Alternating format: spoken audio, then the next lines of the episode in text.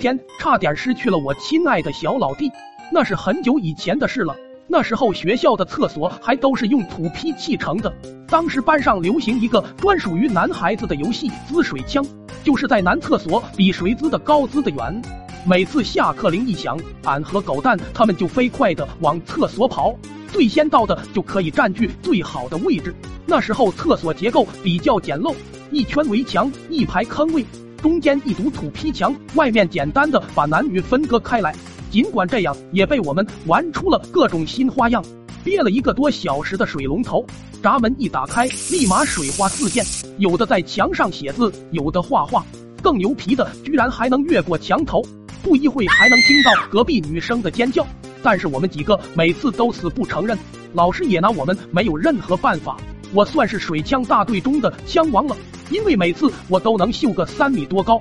并且还能在房顶上写几个简单的数字。那天下课，我们照常高兴地冲向厕所，约定比谁能滋过墙头。为了这次比赛，我们早已在下课前喝了满满两大桶水。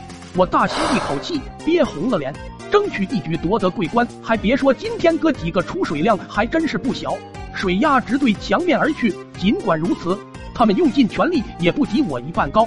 正当我被众星捧月之时，那堵墙正在微微颤抖，可能是被我们滋润的时间太长了，那堵墙居然在我们持续的浇筑下应声倒地，一切都发生的太突然了，俺们几个还呆呆的站在原地，不敢动弹。那一刻，我不知道是该捂脸还是该捂水龙头。